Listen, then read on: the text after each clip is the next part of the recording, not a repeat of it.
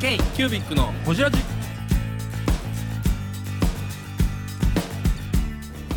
ケイキュービックのほじらちナビゲーターの文具好きラジオの田ちです今回ケイキュービックがほじるのは前回に引き続き船木印刷の代表船木信彦さんです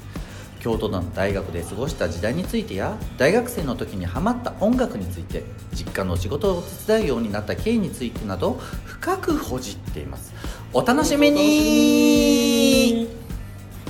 新橋です で進路をねそうそうそう考える時期になってきて、まあ大学行こうかとあはい何から目指したんですかその難易度なのか学部で何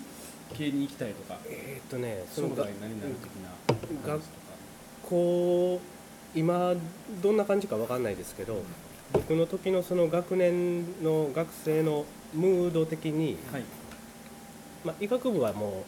う医学部の人たちっていうのはまあうん別にあるとして、大概のやつは、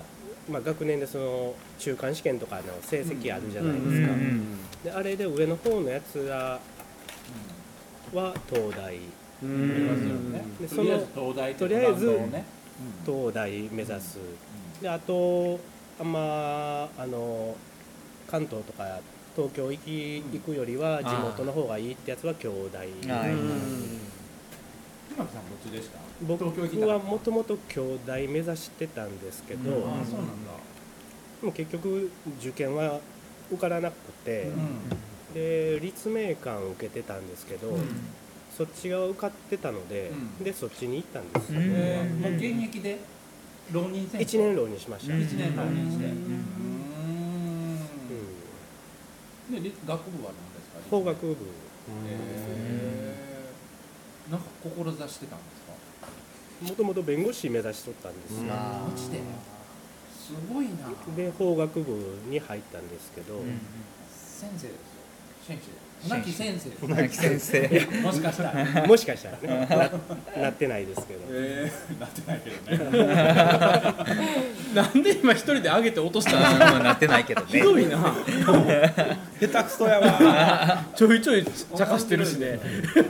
ひどいひどいな立命は通ってはったん帰ってました自宅からずっと通ってました法学部だったらがあのキャンパスはあそこですか絹川さんどうですかあそうです金閣寺の近くのああいいとこ通いましたここから通ってましたね2時二時間二時間2時間かかると思うかかるえーすげえかかるここから天満まで出て、そこから京都線でそうそうですかね大概京都駅からバスかなんかですかそうですえっ、とね三京阪三条からバスですねはいはいはいあそうか京橋から京阪かそうですねあ中学高校もあうん奈良ですそうやねほんまやずっと1時間半とかかかってたんでそっかそれは慣れてはったんやあんま感覚的にはその続きみたいなう感じでしたん通勤慣れしとるみたういなん中学大生学から入ったらまだちょっといろいろ違うでしょ友達できた友達もあれやしそうです目ね指すところもまた変わってくるやろうし、そうですねその僕は兄弟じゃなかったんですけど、同級生兄弟行ったやつが多かったんですよ、だからまあ大学の外で他の大学との友達もいましたし、うんうん京都ってそれありますよねあそうそうかですねこっちからもね学生の街や学生の街しねうんうんまあ、大学は大学で友達もいてって感じで、なんかそれサークルとかもサッカーはやってるってこえーっとねその時はとうんちょっと話ややこしになるんですけどもうややこしいあの兄弟にえーっとね今あるんかわかんないですけど原物研っていうサークルがあって原文系現現代現代物理学物理研べ物理学研究会っえ現代物理学研究会、ていう略して原物研っていうのがあっうてまた面倒くさそうな話ですよねあこれなんかサイキックなとこ行ってたからー楽しみやな船木印刷の船木です k キュービックのホジラジそれはその物質に原物研って書いてるだけで、うんまあ、元はもともとはそういうサークルやったのかもしれないですけど、はあはあはあ今の活動は今の活動はバンドのもうスタジオみたいになってるスタジオ運営みたいな原部派遣っていう名前ほんま掘ったてというかプレハブはに、いはいはいまあ、周り布団張ってドラムセットとアンプあー張ってみたいな何それど防防音的音のためにに布団ないあ転んでそないなったんあ原物件っていうのがまたおもろいですね名前がでそへーそこにその僕はバンドやってなかったんですけど、うんうん友達バンドやってるやつが多くて、うんで、まあ、軽音みたいにその、はいかっちりサークルじゃないんですよわかるわかるわかる何時から何時うちら使いますって書くだけで原物件としてなんか集団として何かやってる感じではなかったんですそこには一応お金は発生してたんですいや多分なかったと思いますうねんかそうなはのいただの小屋がフリーのスタジオみたいなただの原点であるけどあってフリーな小屋が勝手に使ってるみたいな何それこの日何時から何時まで使いますみたいなのをまあおお互い決めるだけで、ええおもろいな村木さんそこにどう絡んでいくのでそこで兄弟行った友達が大学入った時にその大学の奨学金で機材を買ったんですよ おー奨学金をあ使っるてある大差なあかんねんでそれアホやなむちゃくちゃアホやなで勝ったからなんか一緒にせえへんっていう話になって、うんうん何僕のは機材買ったんですかえっ、ー、とねし何買ってたかなシンセサイザーうんとサンプラー、サンプラーと兄弟入ってんのにアホやなほんまに思うねん兄弟入ってんのにアホやね打ち込みの音楽作る用の機材、あーシーケンサーやらサンプラーやらあそうですそうですそうですで一緒にやらへんって言われてで一緒に曲作って遊んでて、うんなるほどうんまあ、僕は違う大学やったんですけど、えまあ、全然縛りのないような集団だったえうん場所だったので、よくそっちに行って遊んでました、へえその原保険の小屋使って自分らで音出して打ち込んだりとあーそうですねか ちょうど小室とか流行ってた時代ですか時代的にえーっとね10 もう終わりかけぐらいあ小室終わってモームス出てくるぐらいですかねあ多分それでもその時は何どういうのがかっこええーっとねその頃えはケミカル2000年ぐらいですかそうですそうで出す始めケミカルブラザーズ出始めぐとらいかですねあもうループの気持ちよさとかあそうですそうですあの辺の年代ですねあー97年8年ぐらいかなあそれからえ船木さんはゆらゆらしだしーなるほた横にゆらゆらしだした横 縦から横にど 縦からら すごいエポックメイキングやったんですねその辺がえええー、縦から横におもろいなるほどなあじゃあそこから音楽の趣味も、まあ、大体固定されて今に至るっていう感じですかそうですうねんなるほどな大そう体考えたらその兄弟の連れも面白いし、うんそうんの原武剣も原部圏やばいっすね原武剣や やばばいいやばいフリーなフリーな小屋やばいですよね、うん下手したらまだあるかもしれないねえありあるかもそしれうないそんなん兄弟に許されてるんやで結構京大に通ってたんですねそしたらあそうですね大学の後とか遊びにに行ってましたね建館この間撤去されましたもんねねああらしいですね撤去されたら AR で作ったんでしょみんな へ え AR いや AR でああそれうかそうリアルなんですねリアルではい瓦礫の絵瓦礫じゃないやあの石垣の絵を描いた看板を置いてたのは見たけどあそんなもんいやえ AR 建館も作ったらしいですよさすが兄弟生やな才能の無駄周りの景色に馴染む看板を置いてた看名板体みたいなを置くことに意味のある人たちもいるんやはいはよくわからないいや全然わかんないいや自由でいいいねあんな看板ないもんなんですか普通の大学って他の大学ないよないないないそうなんだうちめっちゃあったからなんないないかあっうたんあのはいすごいありましたどけこでしたっけど早あ稲田やですけそうそうどなんかそう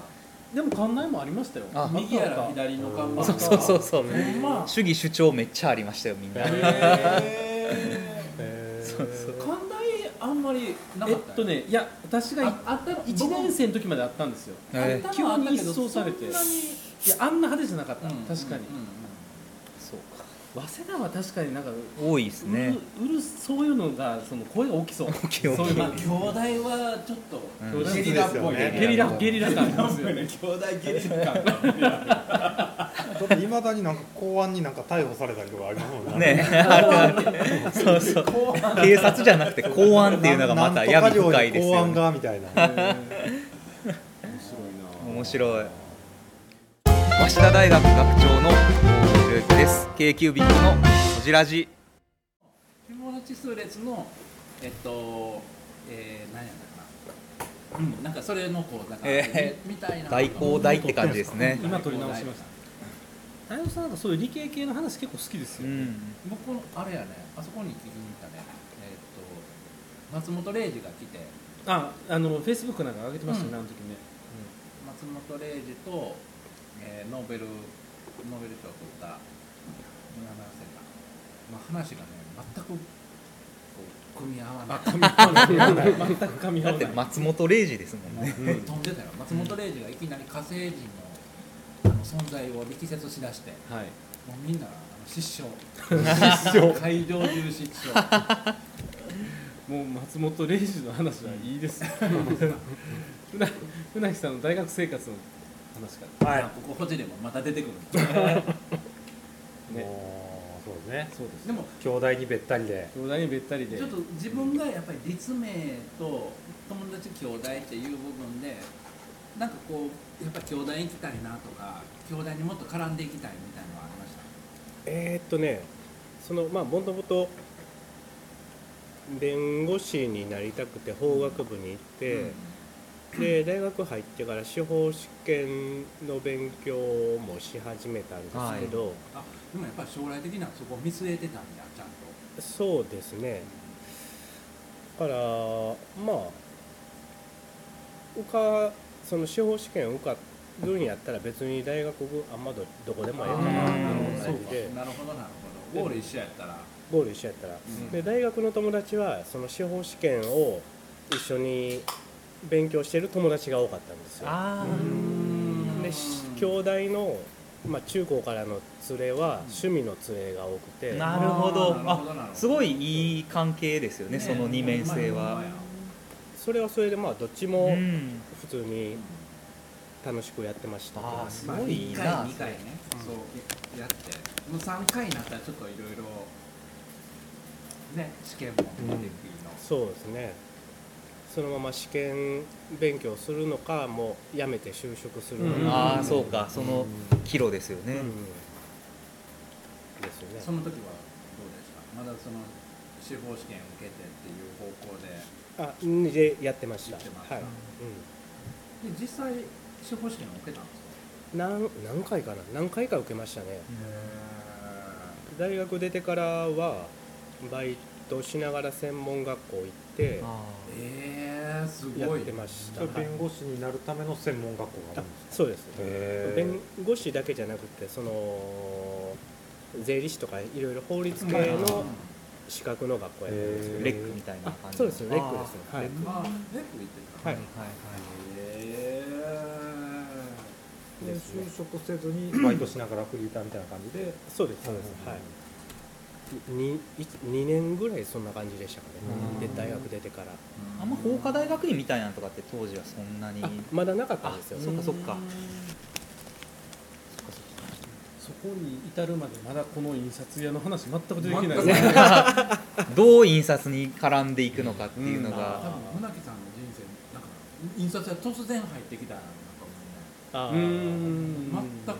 今までないもん気配ないですね確かじいにちゃんの話も出てけえへんしだってねそうですよねほんまやほんまやなえ家族で遊びに行くとかは結構よくしてたんですえーっと小学校の時はあったんですけど中学中高その部活があったので、うんあーそうかうんなかなかまあ、日曜とかも試合とかあったり、うんはいはいはいなのでそんなに、まあ、たまにご飯行くとかはありましたけど、うんお母さんほんまかした色ですよねず事務所いてはってそうですね、なんかはとても素敵な妹さんも妹さんも、ねいはい、もうなんかお兄ちゃんって感じ。お兄ちゃんって感うん雑な説明です ねあ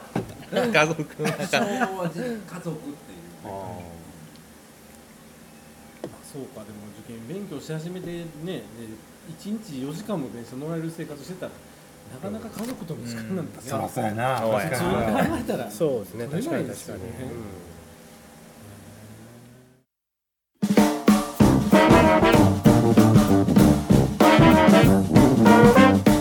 k q b i c のホジラジではリスナーの皆様からメッセージをお待ちしておりますアドレスは info.kcubic3.com info.kcubic3.com もしくは KQBIC サイトのメッセージフォームよりお願いします iTunes のコメント欄でもお待ちしております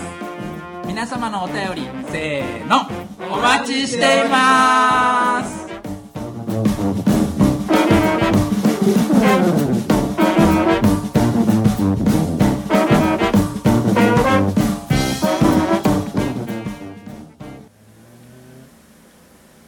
でまあバイトしながら専門学校行きながら目指してる日々に何かあったみたないんなか感いじいポイントがあったのかそうですねその学生の時から、えー、と年末とかにこう大口の仕事が当時あったんですけど、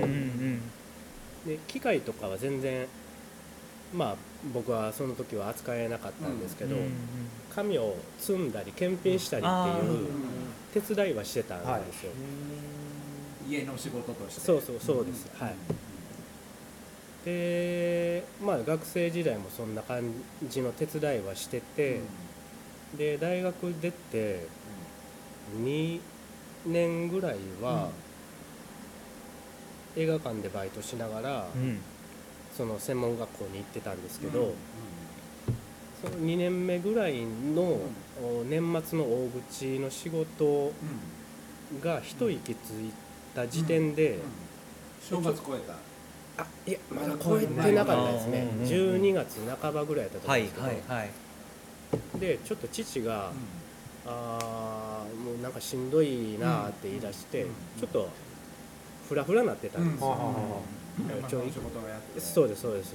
でも疲れ溜まってるんやったらもう一回ちょっと病院行ってなんか、うん点滴がなんかやってもろたらっていう話になって、で行ったらそこで検査してもらったら末期がんがあうんもう結構進んでる状態ってことが分かって、で即入院しないといけないってなって、でまあ、父はそのまま入院したんですけど、その大口の仕事がまた途中終わってない一応一段落ついたけどまだ残ってたそってこうとですそうですなんまだ残っててへーそうです印刷の方印刷ですね印刷する方はへい、でまあそんな年末の年の瀬にーうんそこそこ量のある仕事をよそに振るってなっても、うんもう受け入れられるそうか売れるところうん余裕よそでもよそさんでもなくて、でかといってやらないわけにもいかないのどで、ないしたのでえっ、とねその知り合いのもう引退されてる職人さんにほぼ機械屋さんとかからつて当たって来てもらっててで僕は機械その時扱えなかったのでそのまあもう引退されてるけどちょっと前まで印刷はいはいはい活版やってましたっていう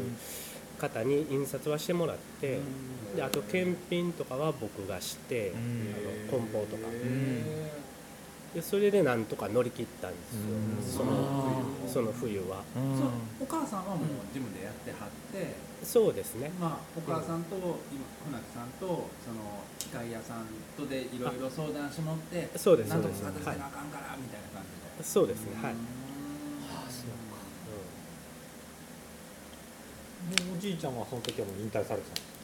えっ、とね祖父は僕が小学校の時にもう他界してたあのあーで結構前には他界してたんですなるほどよそねっかそっ年末のそういうね、うん仕事がなんとか入ってる時でお父さんにしても心配でしょうね、そうですどうねな、ああーれどないしたらいいのそうですね、うんその時ね入院するってなった時に親父が言ってたのがすごい覚えてるのが、うんローラーのインクは洗えって言ってたんです息子に言うたことはお前ローラーのインキやろうとけそうなんですよめっちゃ気になるんですね即入院やのにそれちょっと仕事の内容的に、今今の自分やったら分かるんですけでもど機材触ったことないでしょその時はなかったんですよそうですよねでその時はその内容的にインクがすごく速乾性の早く乾くインクを親父は使っててあああ洗わんと大変やそうなんですよもうローラー一本ダメになるダメにしてもらうかららでも僕その時全然分かってなくて、で結局ダメになったんですよああまあそうかうんでもダメになったかどうかもわからないあそうなんですよでその職人さんに来てもらって、あこれもうインク乗らへんわって言っ固あまってるわて固まっこんてなもら満って開やなんでこんなんほっとったん洗い言われても洗い方も知らな洗いい方もそう親や方も知らんもんほんまねまああの予備があるにはあったあんそうでかそうかでも親父は洗うとけとそうなんで言うすたへーローラー巻き替えのまたお金かかるんで、あおー父さんはその時その12月半ばに入院されてはいでもうそこからずっと入院生活えっ、といや何度か出たり入ったりですね肺がんやったんですけど肺よりもそのそこから転移した腫瘍が脳に脳腫瘍ができててそっちが致命傷って話やったんですねでそれをまあ取ったりあの放射線当てたりっていう治療をやっては出てやっては出てっていう感じでやっ実てて際その12月の半ばにまあ検診入ってそういうことが分かって、そこから治療期間って言うたらどれぐらいずっと治療してるえーっとあの時は多分最初は半年ぐらいやったと思いますね、うんうんうんでまたちょっと出て、その最初緊急入院した時点で、まあ多分は2年半ぐらいですねって言われたんですよあと、まあじほんまにその通りやったんですけど、でその2年半の間を出たり入ったりしつつって感じえー、ブングスキーラジオです。ブングスキーラジオ1年以上やってきてます。ブングスキーラジオ、小野さん、どんなラジオですかえーっと2人がボソボソ話して1人がハキハキ喋るラジオですね高橋さんえなんですかね用意してませんで したあー楽しい曲やってます。聞いてねー。 全然楽しそうじゃ ないいいんじゃないですかこれはこれでそうか実際その年末の仕事はその職人さん来てもうて乗り切って、あとそのお客さんから電話もかかってくるよね、ええでおかお母さんはその職人さんにやってもらう形で仕事を受けて回してたってえーっとその大口の仕事はまあまあ期間があったので、職人さんが回しながらまあ僕も見てて一応ね子供の時から見てたので、どこにインク壺があってどこに紙を積んで版はどこに貼ってどこに紙が出てくるっていうのは、まあ分かってたんですよそれもセンスですよねでもすごいなで機械のそのまうん、見てた見てたんだああそうですこれでも機械変わってないからですよあそうですねそうやねそれはほんまほんそうまやわそうだと思うそうや昔自分が子供にあ子供の時あった機械から、うん見慣れた変わってなねうちみたいなコロコロ変わってたら何のこっちゃかさっぱほりんわまかんなやい確かにで操作もまあすごいアナログな機械なので、デジタル要素ゼロですもんゼロなんか自動反抗式みたいな感じですもあんねまあ言うたらそうですね、うんさっきも見たけどドライバーと金槌が全てやから調整は調整はドライバーと同じのスパナやからうん力加減って締め具合しかないからそっすかごいなでその間はずっとお手伝いされてはったんですかこうお父様がちょっと寝込まれた後はそうですしばらくはまあ職人さんに来てもらいつつ、で教えてもらいつつその職人さんにはいじゃあちょっと勉強も少し手につかなくなりがちになっていくあんです法かね法律の、はい、あそうですねあーなんかその時点でちょっと継ごうかなみたいなのあったんですかね意識的にね意識的にななんか目無意前識のの多分その時はもうちょっと一生一とりあえず生懸命一生懸命こなして年る末とは思うんのです仕けど事を乗りこな乗りこなさなあかんからあのーまあ、最初入院ってなった時に医者はまああと2年半やと思ってくださいっていう話やったんですけど、家族としては、まあ、入院するまでは普通に仕事してたので、いや言うてもまあ治るんちゃうあかなのおみ父たいさん、な。うんあのお父さんそんな2年半で死ぬわそけあれへんんなことないんちゃうかなっていうのもどっかあって、まあ見た目も変わらへんしね、うんそうなんですよね、うんぱっと見やつれてるとかでもないので、ああそっかそっかなのでとりあえず退院してきた時に会社なくなってたら余計落ち込むというかああそうか余計弱っていきそうな気もがしたのもあって、もう会社畳んで就職するかなんかっていう勘案もあったんですけど、はいまあそうですよねお母さんはその時どうどんな話ありました何えーとね、特にああせいこうせいっていうのはなくて、うんかそうなんやただまあ会社はちょっと退院してくるまではちゃんと残しとこうっていう気持ちは自分にあったので、じゃあ船木さん自身に持ってた思いやったんですあそうでねすあだからとりあえずあそうかとりあえず当分これやるわっうんて僕からあそうなんやそうなんやへーあーなるほまあ自分からある意味、まあ、責任もあるしちょっとそのやらなんか目の前のこともあるし、あの親父のこともあるから、うんとりあえずちょっといろんな夢も置いときながらこれをまずやろうっていう。そうですね、どで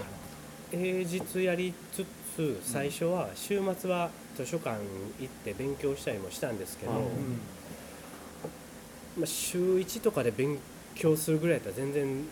まあそ勝うか勝てんなこれはっていうのがあって。あーそらねライバルはもう週7日間十何時間勉強してる中でそこまでね苦労されてきて実分かっ際てますそもんのね週6はこっちを動かしてた動かしましたはいはあすげえ言うてもそれほなもうバンバン仕事入ってきてたりするそうまあまああの僕がそんなにまだ自分だけでこなせなかったっていうのがあるんですあけそどっかスムーズにあー基本的なスタイルとしてお父様の時からも営業みたいなのはあったんですかそうかも結構来る仕事来る仕事みたいな感じだったんですかガンガン取ってきてみたいなで成り立ってたってわけじゃなくて若い頃はそういうふうに知ってたのかもしれないですけど、うんうんもう僕が物心ついた時点ではもう昔からの付き合いのあうんるああそっか拡大を考えてないっておっしゃってましたもんそうでねすねだからある仕事を毎年きちっとこなして、うんそうですはい口コミとかでみたいな、そうかだからまあほっといたって仕事は、まあ、ある意味来る状態やったってことですよねだからそうですね食べ食べていく分はまああるとりあえずはあるからっていうなんか結構ね社長さんがトップ営業でとかってなって倒れちゃうと仕事も止まるっていうケースで多いけど、そうじゃなかったんですね、多分その時点でもこれだけ活版機のある工場って珍しかったんじゃそないですうですね台台数